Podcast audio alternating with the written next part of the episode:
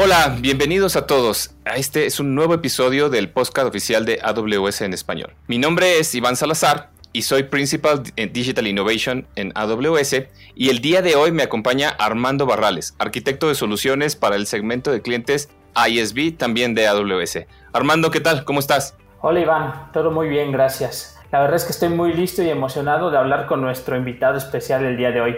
Ya quiero escuchar acerca de este viaje que Compaq hizo en la adopción de nuestra cultura de innovación. Y como ya nos dijo Armando, el día de hoy estamos muy contentos y emocionados por nuestro invitado. Nos acompaña con nosotros Oscar López. Él es líder de innovación en Compaqui.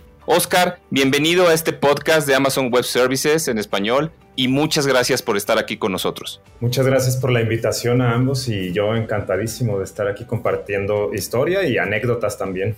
Bueno, y como ya lo mencionamos al inicio de este episodio, el tema del día de hoy tiene que ver con la cultura de innovación de Amazon. Y para aquellos que no han escuchado acerca de este concepto, les puedo platicar que es la forma en la que nosotros innovamos dentro de Amazon. Y está basado en cuatro pilares principales. Uno es la cultura, que es algo que yo diría es, el principal diferenciador de, Amazon, la cultura que nosotros, una cultura muy peculiar que tenemos. Otros serían los mecanismos. Y dentro de estos mecanismos se incluye un concepto que nosotros llamamos working backwards. El working backwards es un proceso que nosotros utilizamos para darnos claridad de que la idea que tenemos es la mejor o es lo mejor que podemos hacer para nuestros clientes. Y los otros dos pilares restantes tienen que ver con la arquitectura y la organización. Entonces, en general, esta forma tan peculiar de cómo hacemos nosotros las cosas ha sido clave para el éxito que hemos tenido como empresa y el crecimiento que ha tenido Amazon a través de todos estos años.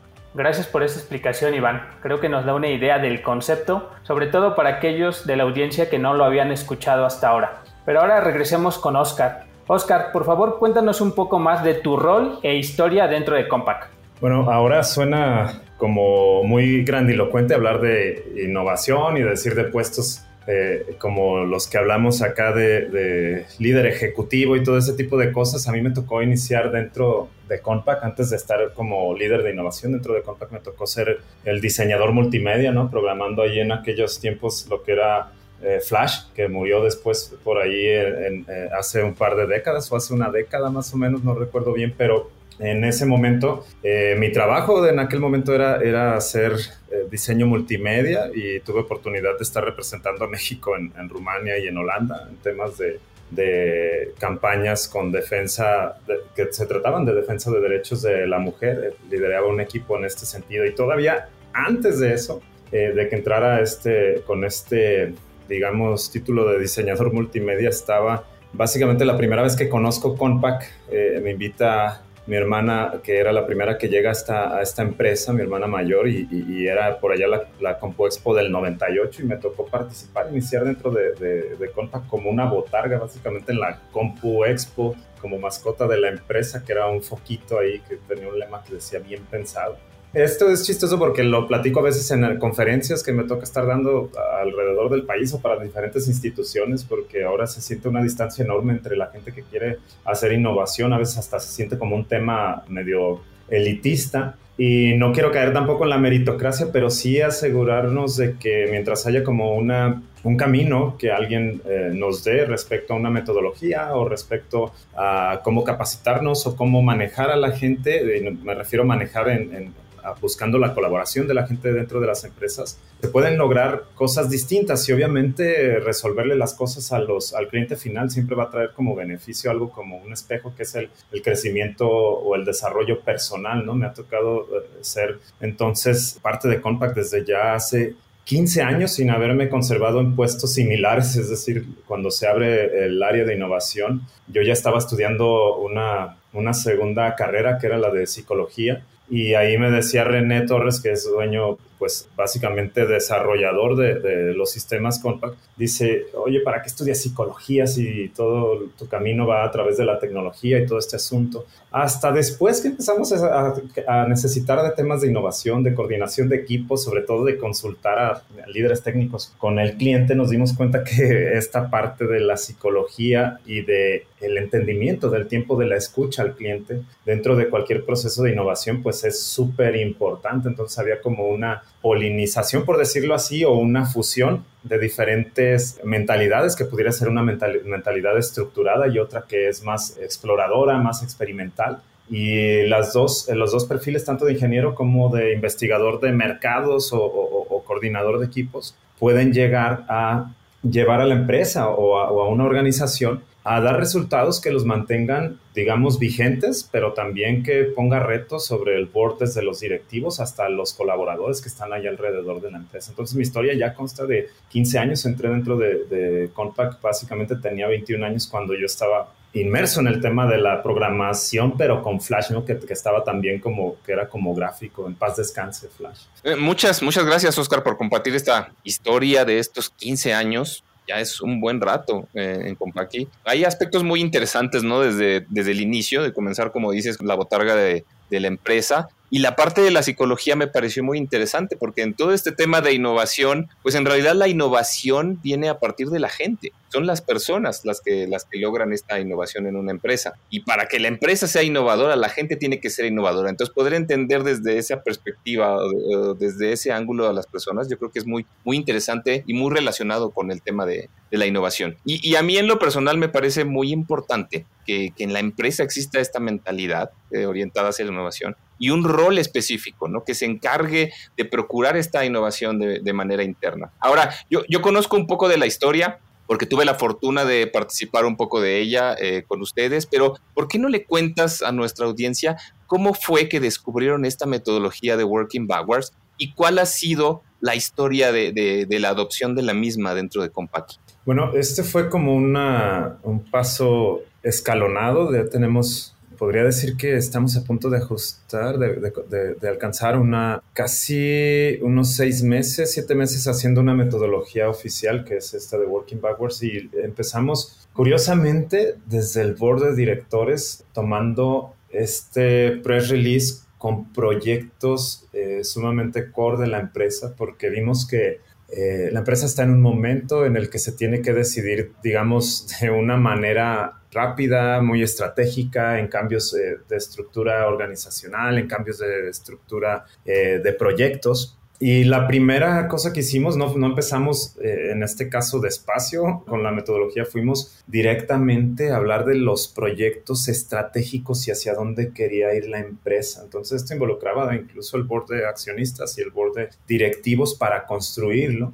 Y a partir de esto decidimos que eh, era una metodología que tenía que digamos, permearse hacia todas las áreas. No lo digo de manera o, de la lengua para afuera, lo platicaba hace rato con Armando, digo, se me hace chistoso que ahorita esté, que vayamos a platicar de Amazon y de, de Working Backwards y vengo de hacer un mapa de empatía, de la metodología para después crear un press release con respecto a la capacitación que vamos a, a, realizar en el equipo. Entonces, ahorita hay proyectos que van desde gamificación, donde hemos utilizado eh, Working Backwards, hemos utilizado para la parte de recursos humanos, hemos utilizado para la parte de desarrollo, pero todavía yo lo veo así, para las decisiones del rumbo de la empresa en sí, ahorita lo estamos construyendo a través de cuál va a ser nuestra cartera de productos, cuáles van a ser eh, nuestra estrategia comercial de los años venideros, ¿no? Con esta, esta digitalización de casi todo, cómo vamos a transformar a nuestro canal de distribución. Son eh, no cambios solamente de un producto, porque luego se piensa mucho en temas de innovación como que son productos, ¿no? Sino de estructuras, te digo, organizacionales, de estructuras de cómo se da un servicio.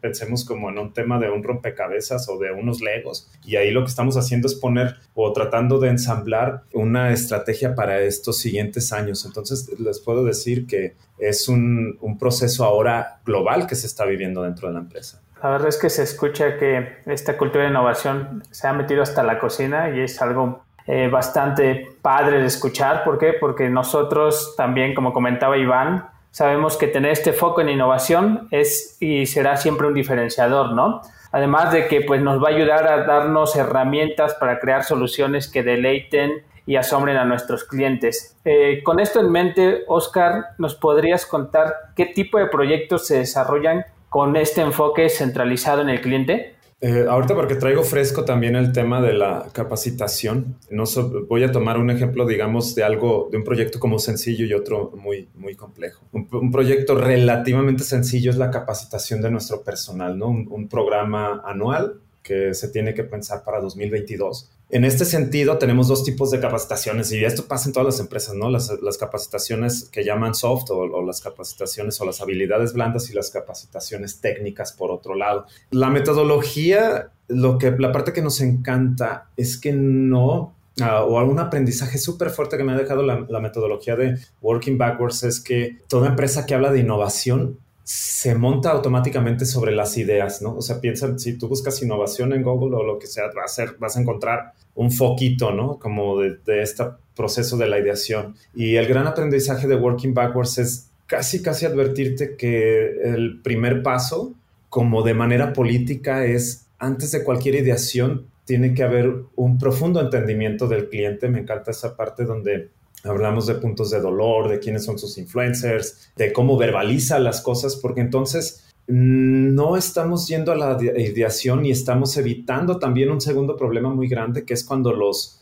los directivos toman las decisiones ante la incertidumbre, ¿no? Y las toman muchas veces basadas en su propio tacto, no en lo que la gente allá afuera está eh, anhelando de tu producto o le está doliendo de tu producto. Un ejemplo así súper rápido que vimos en esta metodología y que les digo, vengo de, hacerlo el día de hoy, es, eh, decíamos, es que vamos a hacer una capacitación y entonces ellos, la capacitación tiene que ser súper buena y todo. Y con esta metodología en la parte donde vemos como los metaobjetivos, decíamos no, pero el usuario realmente no quiere invertir mucho tiempo en habilidades soft, o sea, quiere que las habilidades estén abiertas en alguna, a lo mejor eh, eh, su verbalización es quiero pasar rápidamente las habilidades soft y, y que se encarguen de las habilidades hard. Entonces, esta parte es una lección súper buena porque no solamente nos da pie o nos establece una base para crear algo que tengamos la confianza de que va a ser exitoso, sino de que es un proceso de suma, de, muchísima iteración, ¿no? Como un partido de básquetbol, pues queremos llegar todos a la canasta, donde la canasta es el éxito, nuestro producto o servicio, pero aquí va a haber un montón de, de dribles, ¿no? Vamos a estar moviendo la pelota para un lado y para otro, dependiendo de lo que el cliente nos está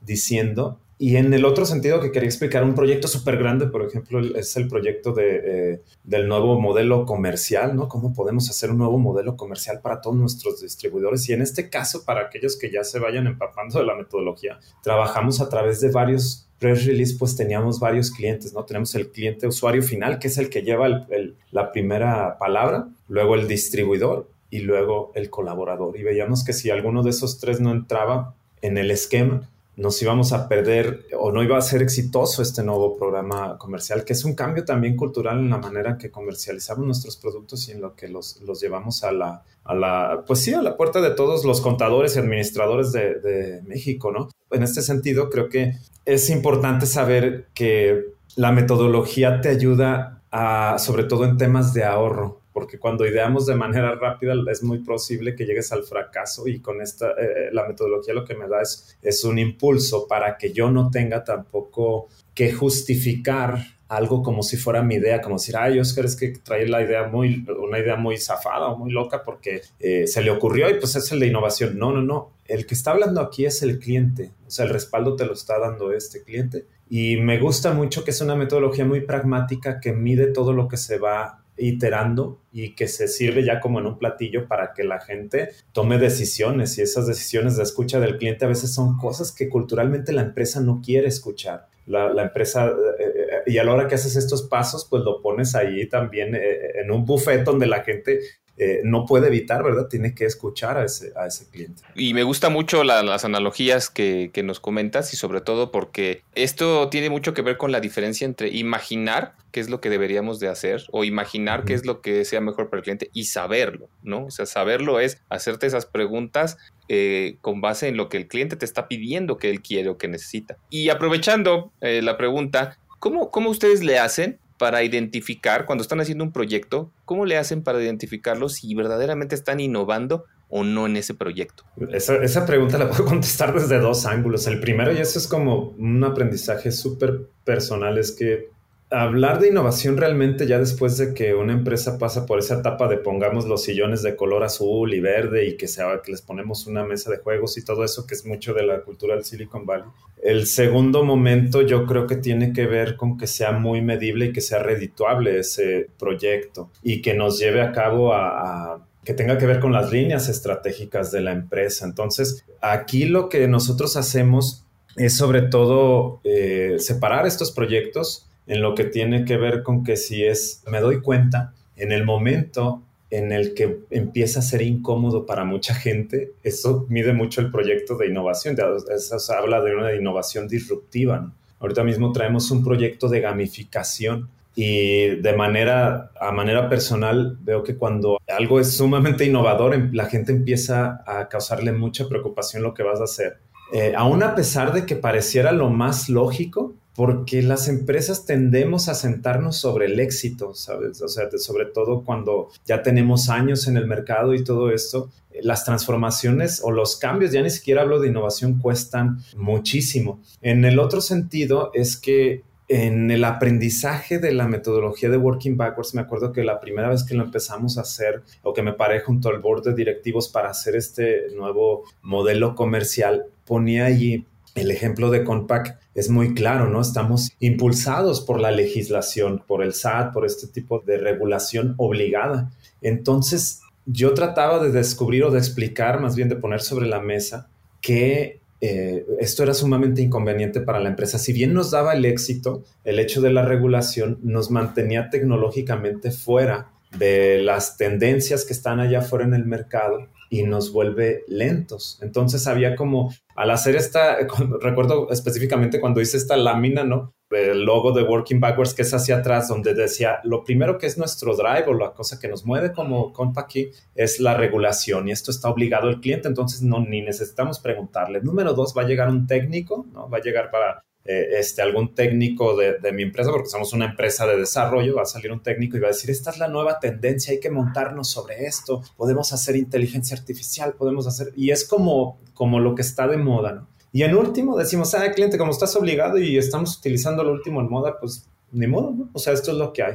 Y al, al, al momento de hacer esa conversión, es decir, tenemos que hacer culturalmente que obviamente la regulación no la vas a poder quitar, ¿no? Es parte de, nuestro, de, las cosas que atendemos, pero tenemos que darle el peso al cliente antes que el técnico y que eso empate, aparte sea como una, una atienda a las regulaciones o las obligaciones de todo el mercado. Entonces, imagínate el, el nivel de, no podría decir que es algo muy cómodo porque son muchas, eh, muchas regulaciones y cambian año con año y también ese es un cambio, pero el hecho de que te digan qué es lo que tienes que adaptar también es algo cómodo, ¿no? O sea, y, en ese sentido es un cambio siempre cultural llevar la, innovación y ahí en ese momento lo, lo, podemos medir, decir esto es inconveniente porque durante muchos años lo hemos hecho y si llega alguien más pequeño y lo adapta de manera rápida, pues nos va a comer el mercado o simplemente esos clientes que tienen tantos años, pues se van a empezar a jubilar y ya no vamos a ser los líderes. Eso lo sabemos y por eso esta metodología, nos estamos casando con esta metodología porque lo vuelve sumamente medible. Oscar, muy, muy interesante esto que nos compartes. En alguna ocasión platicábamos con René y contigo y justo nos comentabas que este tipo de retos se dan cada cierto tiempo. Eh, la verdad es que nos alegra saber que el Working Backwards está siendo una herramienta que les dé esta agilidad. Pero eh, también comentabas que hay cierta... Eh, los equipos se pueden sentir un poco incómodos cuando empiezan a innovar.